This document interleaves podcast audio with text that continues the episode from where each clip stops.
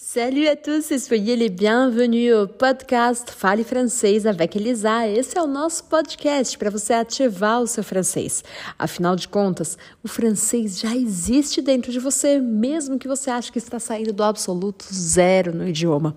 E aqui, nesse podcast, você vai ter acesso a áudio 100% em francês, há material para começar do absoluto zero, como você disse que está começando, mas tudo isso para você falar francês com naturalidade e com confiança.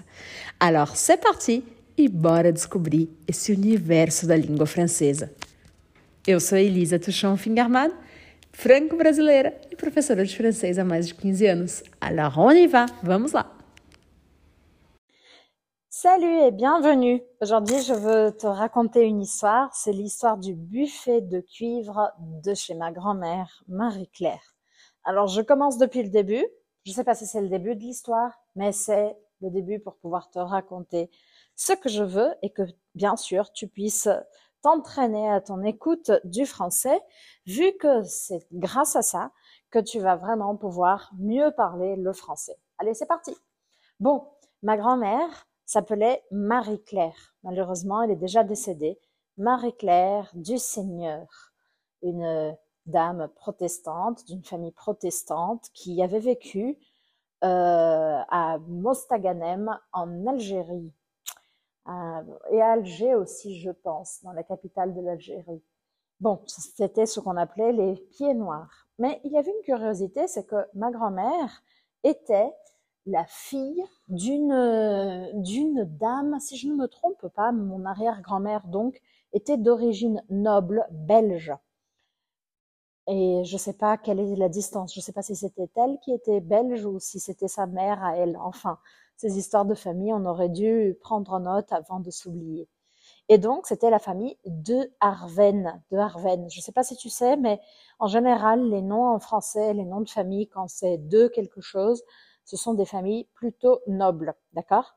Donc la famille de Harven.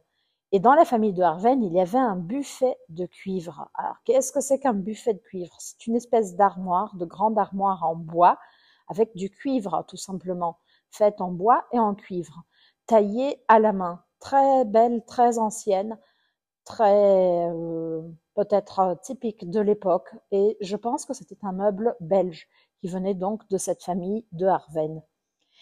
L'histoire donc commence avec euh, cette, euh, ce panorama pour commencer, mais en fait, euh, chez ma grand-mère, ma grand-mère habitait quand depuis que depuis longtemps en fait, elle habitait en France, elle habitait à Montpellier, dans une ville dans le sud de la France, et elle habitait juste au centre-ville, pile au centre-ville, dans sur une place qui s'appelle Place de la Comédie, dans un très très ancien appartement dans un immeuble, si je ne me trompe pas, qui datait du XVe siècle ou du XVIe siècle, enfin très vieux de toute façon. Et quand on marchait euh, dans son appartement, on entendait les, les cristaux qui tapaient les uns contre les autres, parce que quand on marchait, il y avait une espèce de tremblement, de mini tremblement de terre. Et dans le buffet de cuivre de chez ma grand-mère, il y avait les verres à pied, c'est-à-dire les verres pour servir le vin, le champagne, les flûtes, on dit pour le champagne, tous les types de, choses qui étaient un peu plus pour les jours de fête. Euh, et alors, quand on marchait, ça faisait ça faisait un quincaille, une, un petit bruit, je ne sais pas comment on peut, on peut appeler ça, mais c'était un bruit très caractéristique. Et pourquoi est-ce que je te raconte ça? Bon, pour que tu écoutes un peu de français et que tu t'habitues un peu au son du français comme je parle normalement, sans que ce soit un cours vraiment, mais aussi pour apprendre du vocabulaire. Donc tu vas pouvoir écouter plusieurs fois.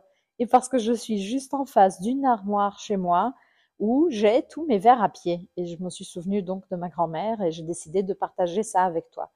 Et puis quand j'étais enfant aussi, dans un des tiroirs de ce buffet de cuivre, il y avait des jetons en plastique bleu, un peu ovale, euh, qui servait à aller au manège. Donc c'était un peu le l'armoire, le, buffet de cuivre, c'était l'endroit des trésors. Il y avait aussi des bonbons.